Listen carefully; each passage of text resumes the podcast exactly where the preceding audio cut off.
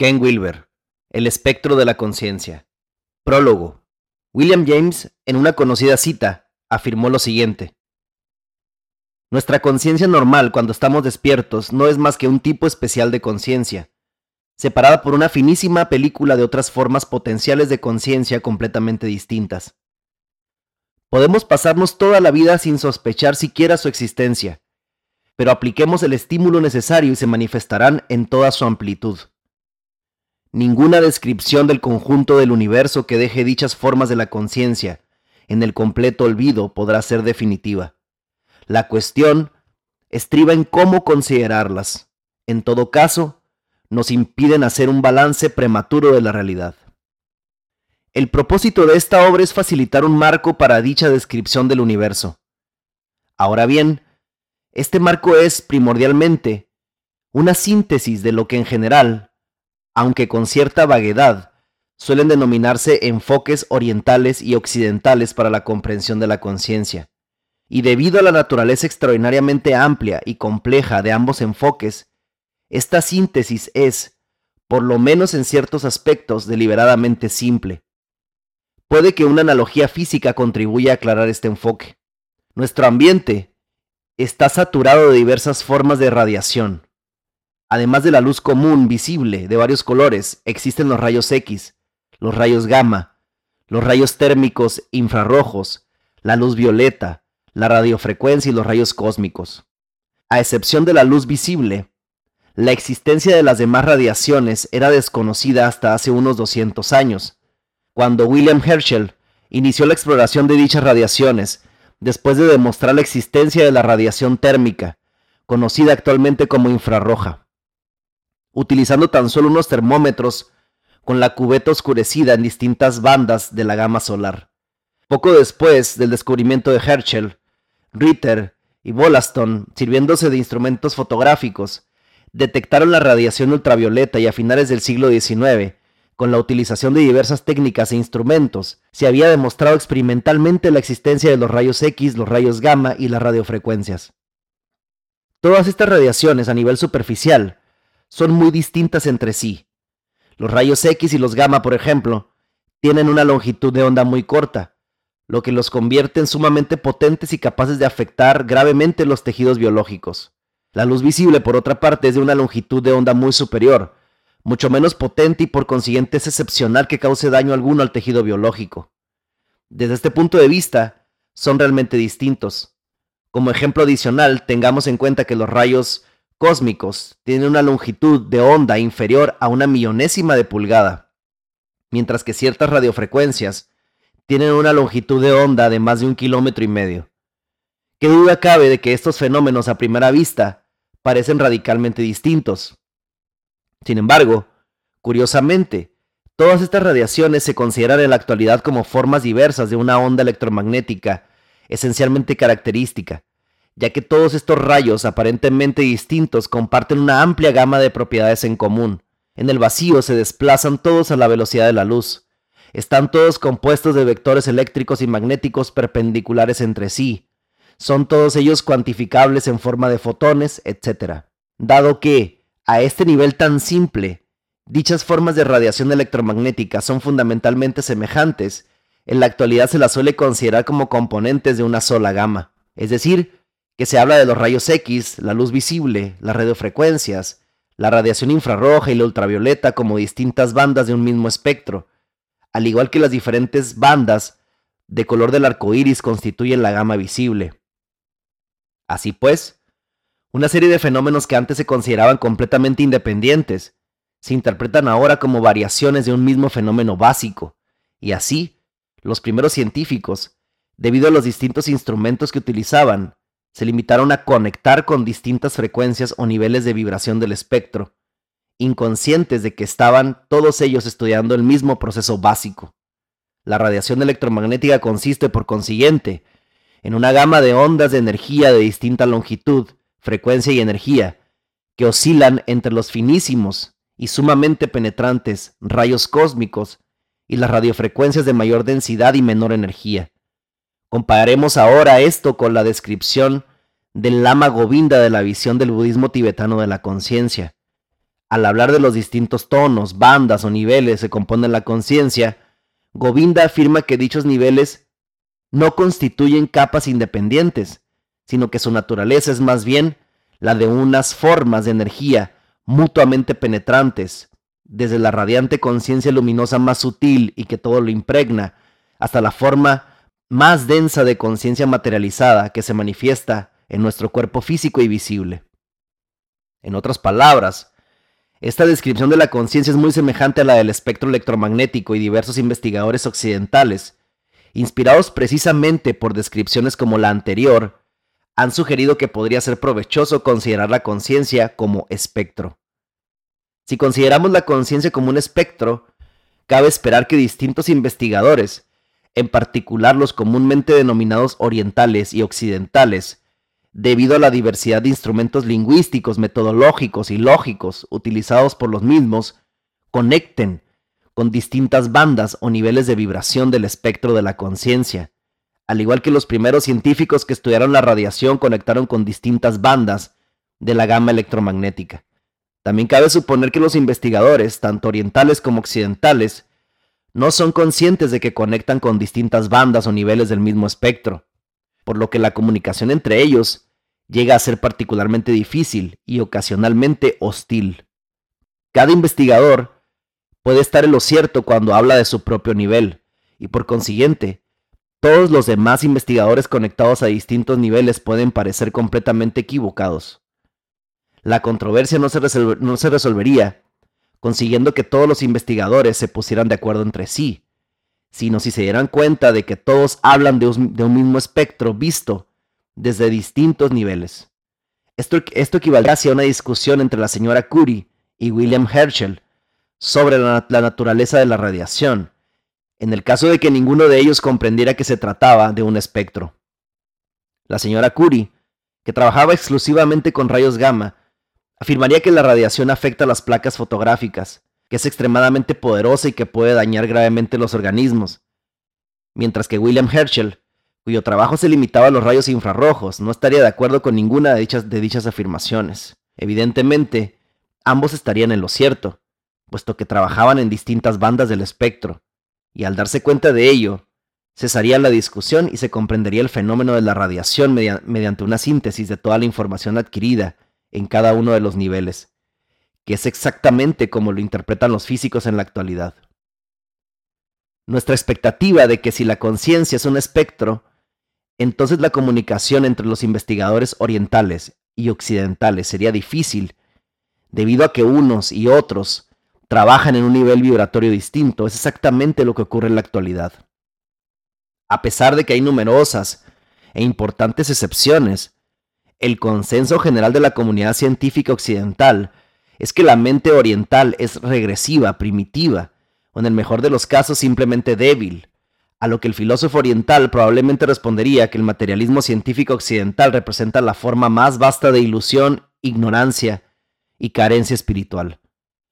Por ejemplo, Franz Alexander, en representación de una rama de la civilización occidental llamada psicoanálisis, afirma que las evidentes similitudes entre las regresiones esquizofrénicas y la práctica del yoga y del zen simplemente indican que la tendencia general de las culturas orientales es la de retraerse hacia el interior de uno mismo ante una realidad social y física abrumadoramente difícil. Suzuki, en representación del enfoque oriental, afirma, a guisa de respuesta, que el conocimiento científico del sí mismo no es auténtico conocimiento, el conocimiento del sí mismo solo es posible cuando se dan por terminados los estudios científicos. Y el científico abandona sus artefactos de experimentación y se confiesa incapaz de proseguir con sus investigaciones. Siguiendo con la analogía, este tipo de discusiones abunda debido a que cada investigador habla de y desde una banda diferente del espectro de conciencia. Sin embargo, si se dieran cuenta de ello, dejarían de discutir, ya que solo cabe sustentar legítimamente una discusión cuando ambos participantes hablan en el mismo nivel. Estas discusiones se verían sustituidas en su mayor parte por algo parecido al principio complementario de Bohr. La información procedente de distintos niveles vibratorios de las bandas de la conciencia aun siendo a nivel superficial tan diferentes como los rayos X y las radiofrecuencias, se integrarían y sintetizarían en un solo espectro, un arco iris único.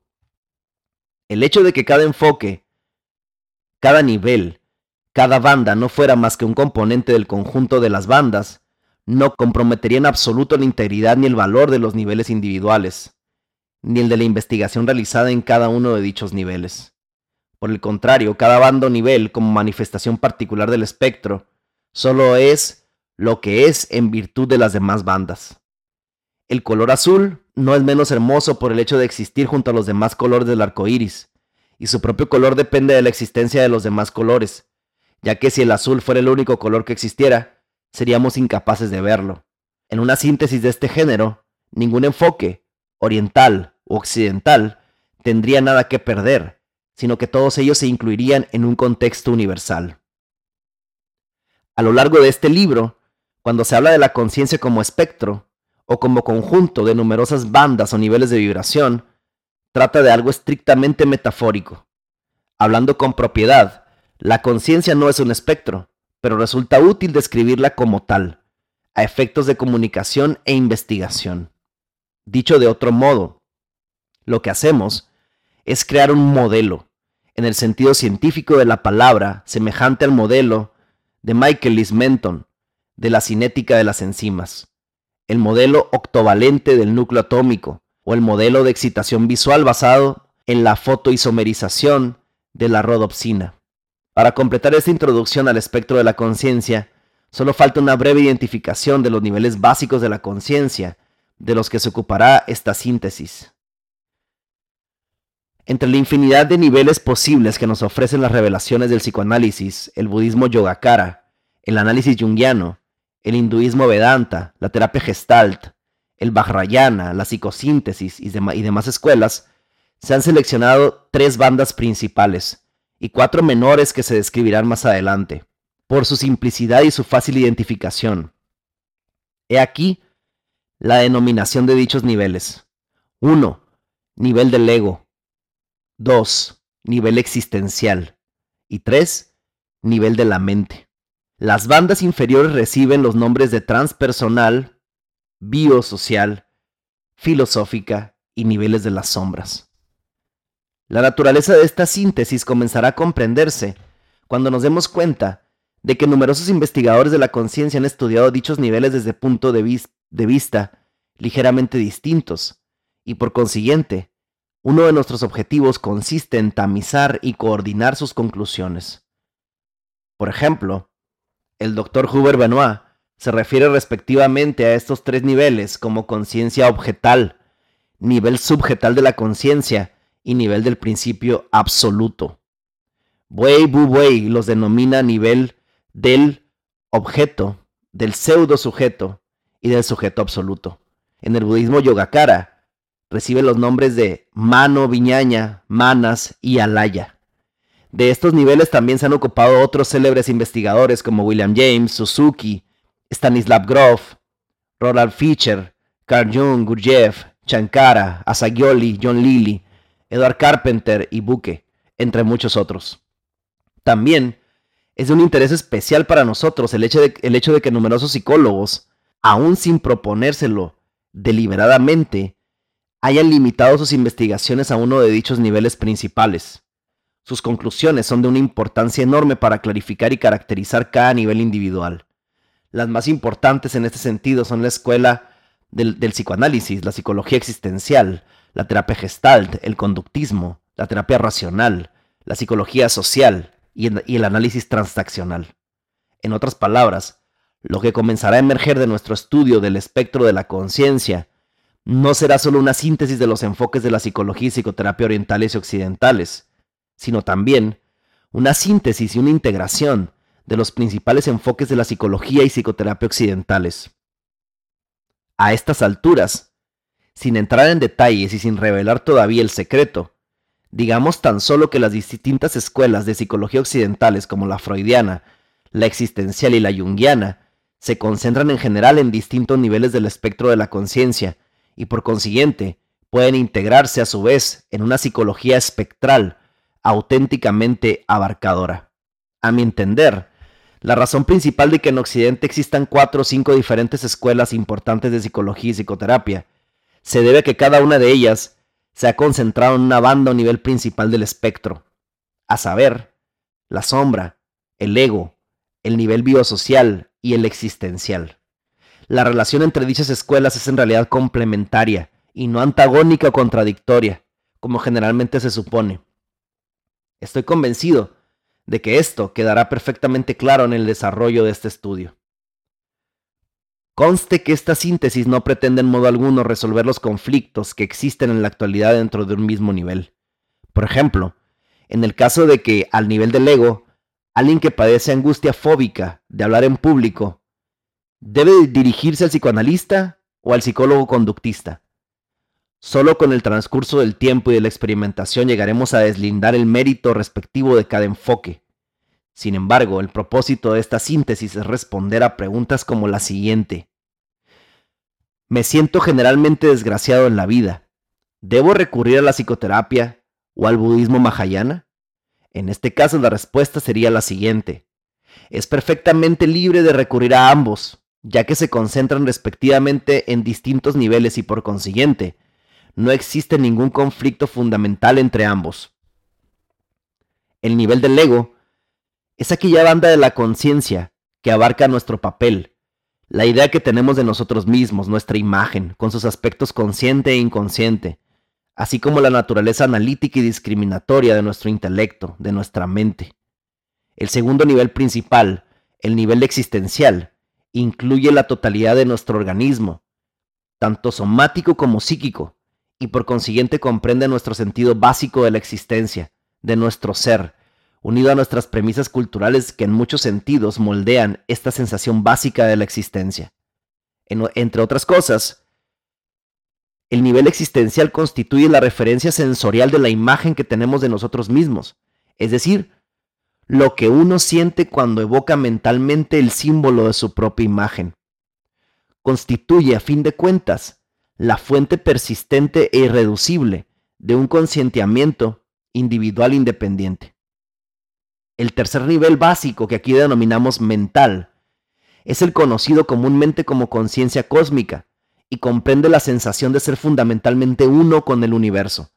Así como el nivel del ego incluye la mente y el nivel existencial incluye la mente y el cuerpo, el nivel mental incluye la mente, el cuerpo y el resto del universo. Esta sensación de ser uno con el universo es mucho más común de lo que uno podría inicialmente imaginar, ya que en cierto modo que intentaremos aclarar, constituye la base esencial de todas las demás sensaciones. En resumen, el nivel del ego es lo que uno experimenta cuando se siente padre, madre, abogado, ejecutivo, norteamericano, o asume cualquier otro papel o imagen. El nivel existencial es lo que uno siente bajo la imagen de uno mismo, es decir, la sensación de una existencia orgánica total, la convicción profunda de que uno existe como sujeto independiente de todas sus experiencias.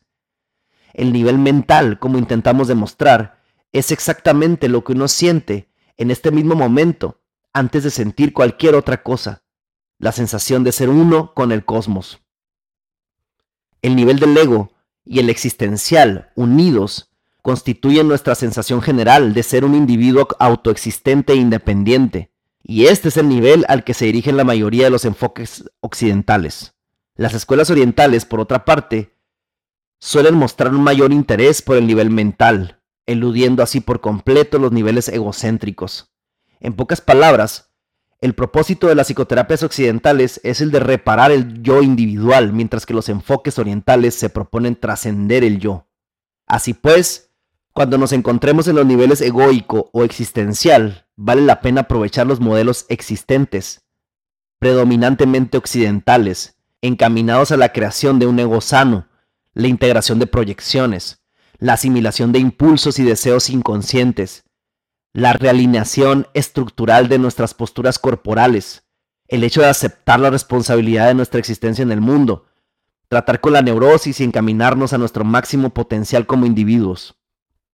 Pero si deseamos ir más allá de los confines del yo individual, encontrar un nivel de la conciencia todavía más rico y generoso, Aprendamos entonces de los investigadores del nivel mental, en su mayoría orientales, que se ocupan del concienciamiento místico y de la conciencia cósmica. Es por cierto evidente que los enfoques orientales y occidentales pueden utilizarse por separado, como ocurre en la actualidad, pero también debería quedar claro que se pueden utilizar de un modo complementario. Es probable que muchos partidarios exclusivos de los enfoques orientales ridiculicen el propósito de crear un ego sano, alegando que el ego en sí es la propia fuente de todo sufrimiento en el mundo, y que por consiguiente, un ego sano supone en el mejor de los casos una contradicción, y en el peor, un chiste cruel.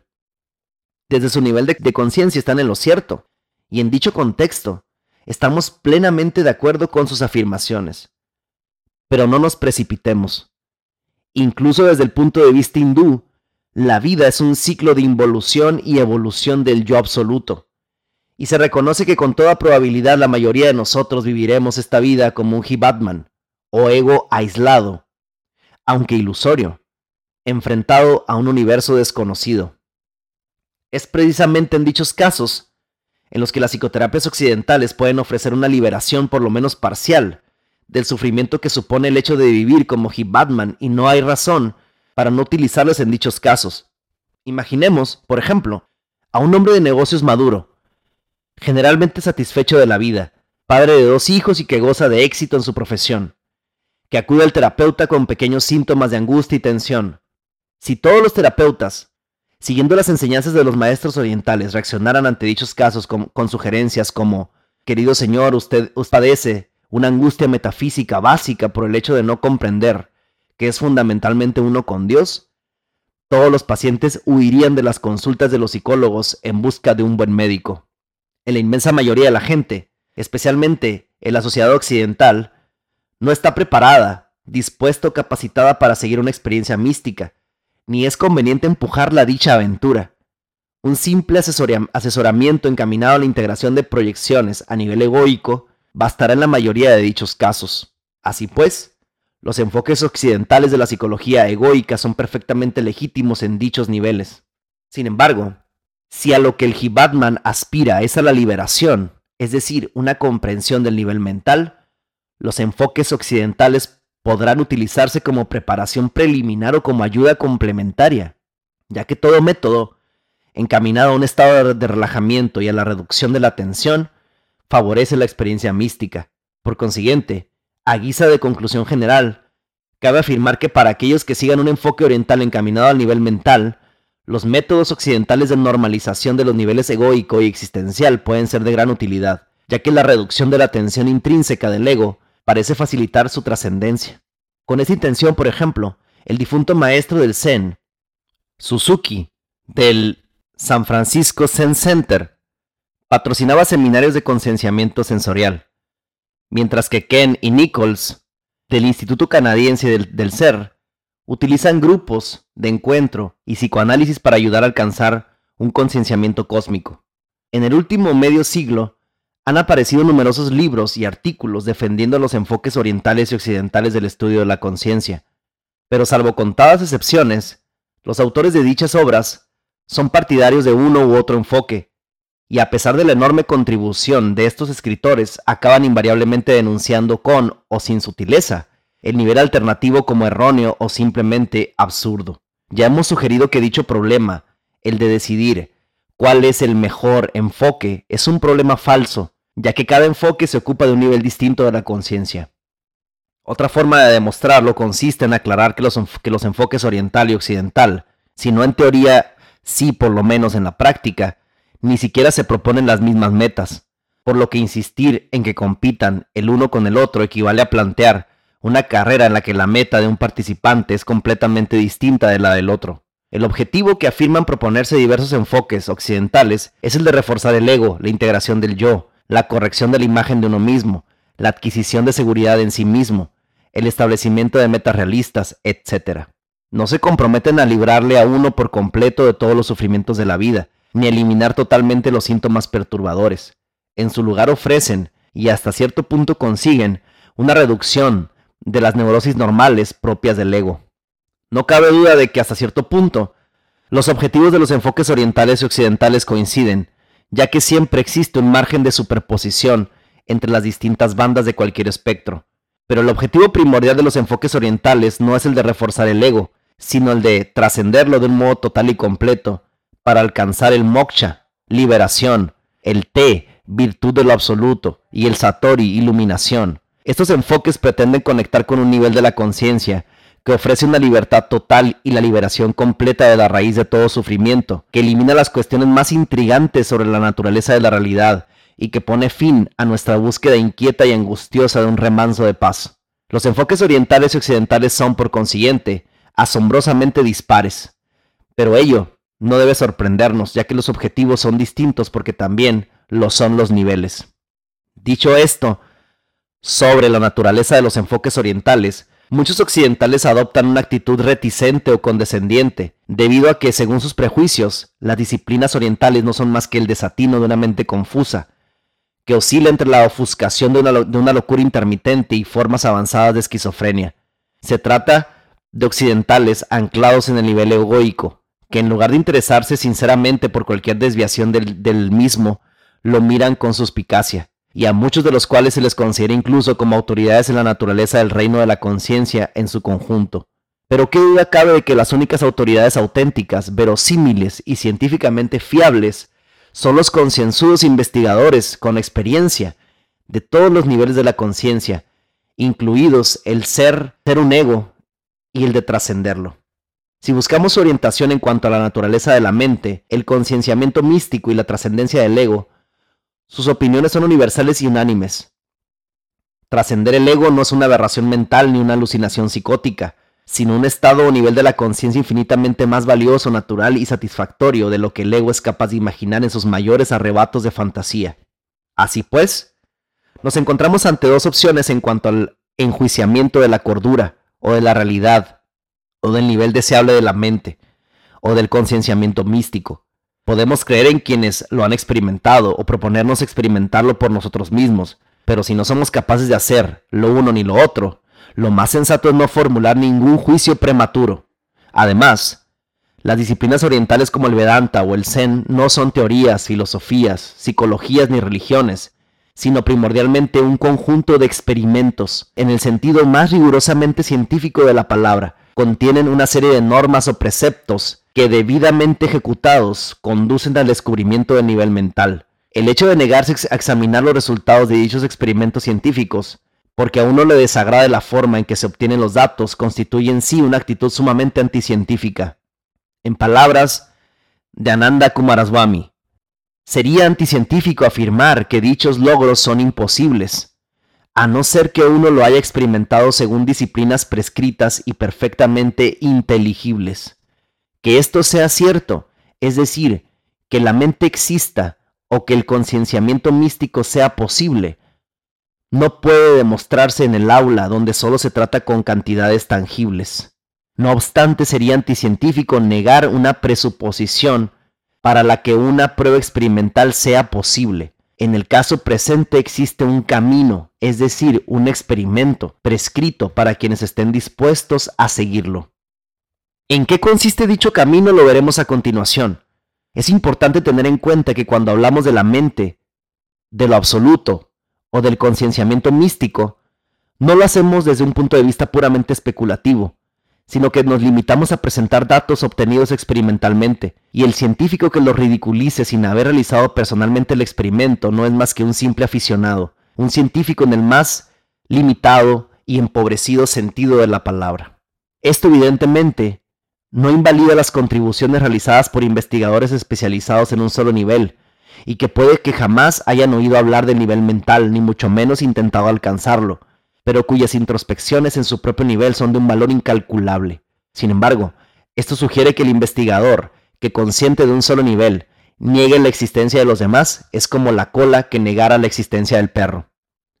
A juzgar por la corriente general de mi educación, afirma William James, Estoy convencido de que el mundo de nuestra conciencia actual no es más que uno de los muchos mundos de la conciencia que existen, y que todos los demás mundos deben contener experiencias que también son significativas para nuestra vida, y que a pesar de que dichas experiencias sean en general discretas, al igual que las de este mundo, en ciertos puntos existe una continuidad entre ambas y reciben la influencia de energías superiores. El hecho de mantenerme fiel en mi capacidad limitada a esta supercreencia parece que me ayuda a ser más cuerdo y verdadero. Evidentemente, podría adoptar la actitud del científico sectario e imaginar que el mundo de las sensaciones, de las leyes científicas y de los objetos es todo cuanto existe, pero cuando lo intento, se dispara esa alarma interior que me susurra, pamplinas. El fraude no es más que fraude, aún revestido de términos científicos, y la expresión total de la experiencia humana, cuando la observo objetivamente, me impulsa ineludiblemente más allá de las fronteras limitadas científicas. Chankara, el célebre divulgador del Vedanta Advaita, enfoque hindú al nivel mental extraído y sistematizado por los Upanishads, los Brahma Sutras y el Bhagavad Gita, creó el concepto de subración, que será de un valor considerable para proseguir en esta línea de pensamiento. En palabras de Elliot Dodge, la subración es el proceso mental a través del cual se reevalúa algún nivel de la conciencia anteriormente estimado, debido a que ha sido cancelado o por lo menos se ha colocado en un contexto diferente, con la experiencia de un nuevo nivel de la conciencia. En términos generales, todo aquel que experimente el nivel mental practica la subración respecto de los niveles egoico y existencial, es decir, queda profundamente convencido por razones que con frecuencia es incapaz de explicar plenamente, ni siquiera articular, de que el nivel mental es de algún modo más real, más básico y más significativo que los demás.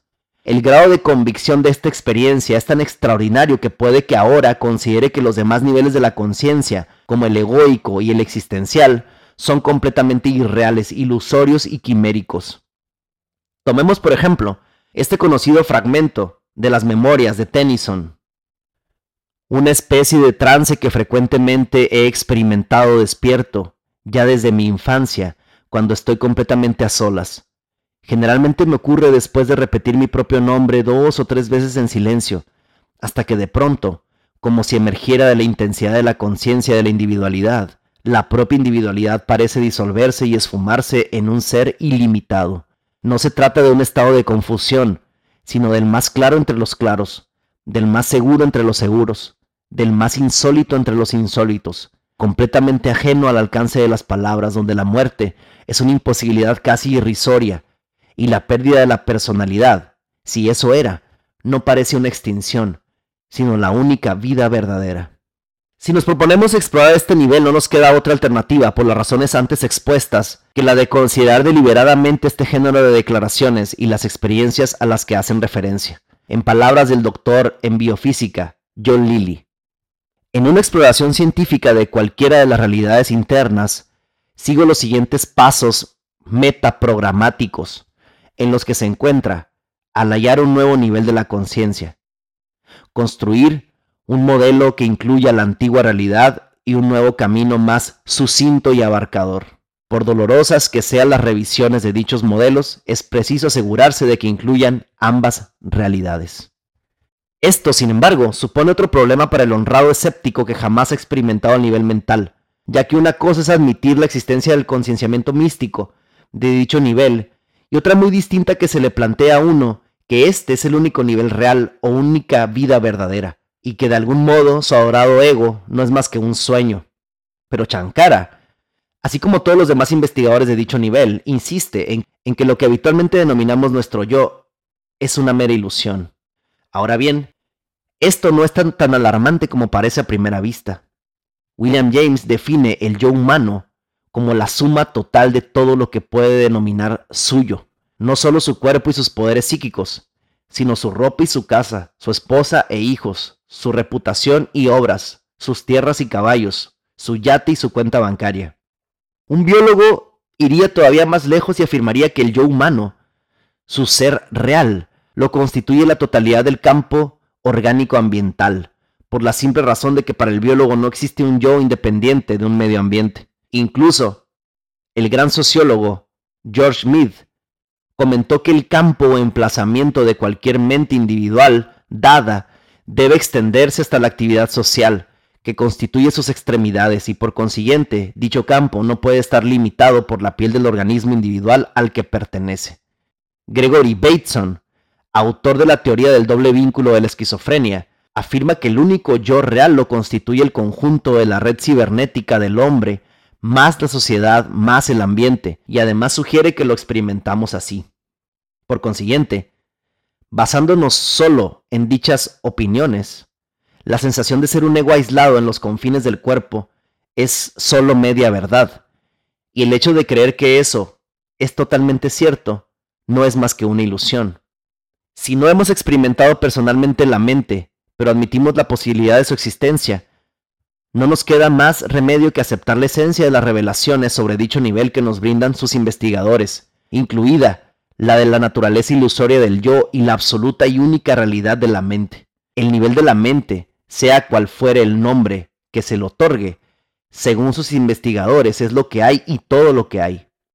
Esto, sin embargo, agrega una nueva función a esta síntesis, a saber, el intento de describir la creación aparente, es decir, ilusoria, o evolución de los niveles convencionales de nuestra conciencia, desde o a partir del nivel de la mente, de un modo en cierto sentido similar al de un físico que describiera la óptica de un prisma que crea un arco iris a partir de un rayo de luz blanca.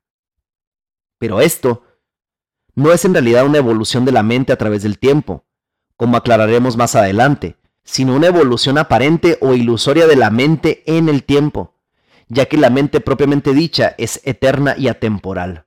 En otras palabras, contemplamos la conciencia desde el punto de vista del momento actual absoluto, lo que convierte esta síntesis en una interpretación psicológica de la filosofía perenne. Es por consiguiente presa ineludible de las paradojas, contradicciones lógicas y desconcertantes afirmaciones características de tales interpretaciones, por la simple y sublime razón de que a fin de cuentas, el nivel mental no es una idea sino una experiencia intensamente íntima, tan próxima a nosotros que se escabulle a través de la red de las palabras. Y esta es la razón por la que hemos hecho hincapié en que tratar de la conciencia como espectro era una simple metáfora o analogía que nos permite describir cómo es la conciencia, pero no lo que es, ya que ello va más allá de palabras y símbolos, hasta lo más recóndito de la experiencia espiritual del individuo, que no se puede analizar intelectualmente sin entrar de algún modo en contradicciones lógicas. He aquí por consiguiente una breve introducción al espectro de la conciencia, Dada la actual superabundancia de técnicas, métodos, escuelas, filosofías y disciplinas psicológicas, el auténtico problema, tanto, para, tanto para el terapeuta como para el ego, consiste en descubrir una similitud ordinal, una lógica interna, un hilo de continuidad en esta vasta complejidad de sistemas psicológicos distintos y frecuentemente contradictorios. Utilizando el espectro de la conciencia como modelo, puede que se llegue en realidad a demostrar dicha similitud ordinal oculta, ya que a través de dicho modelo se logra integrar en el estudio de la conciencia y de un modo bastante coherente no solo las escuelas principales de la psicoterapia occidental, sino los generalmente conocidos como enfoques orientales y occidentales. En realidad, la misma existencia de una gran diversidad de sistemas y disciplinas psicológicas sugiere, más que una diferencia interna en cuanto a metodología, la verdadera diferencia de los niveles de la conciencia a los que las diversas escuelas se han adaptado. Si algo de verdad hay en el espectro de la conciencia y las grandes tradiciones metafísicas que coinciden con su tema principal, pasa a ser inmediatamente evidente que cada una de dichas escuelas de psicoterapia, tanto las orientales como las occidentales, se ocupa primordialmente de un nivel distinto del espectro. En términos generales podemos por consiguiente afirmar que los campos principales de la psicoterapia oriental y occidental se ocupan de diferentes niveles del espectro, y que dichas escuelas no tienen por qué preocuparse exclusivamente de cuál es el enfoque correcto para el estudio de la conciencia humana, ya que cada uno de ellos está más o menos en lo cierto en cuanto a su propio nivel. Por consiguiente, una psicología auténticamente integradora y compaginadora puede y debe servirse de las introspecciones complementarias procedentes de cada una de dichas escuelas psicológicas. Dada nuestra voluntad experimental de investigar todos los niveles de la conciencia, desembocamos en la filosofía perenne, ya que en realidad no se trata de una filosofía basada en la especulación, sino de una experiencia basada en uno de nuestros niveles de la conciencia, el mental. A decir verdad, Estas consideraciones me han inducido recientemente a sugerir la acuñación psicología perenne, aplicada a dicha introspección universal y unánime, de la misma naturaleza y, esencia de la conciencia. En todo caso, siguiendo dicha psicología perenne, es inevitable considerar el yo individual, en cierto sentido, como una ilusión y su mundo como un sueño. No obstante, con esto, no se menosprecian en absoluto los enfoques occidentales, ya que aunque las disciplinas orientales puedan despertarnos de dicho sueño, las occidentales pueden evitar, entre tanto, que el sueño se convierta en una pesadilla. Aprovechemos ambas.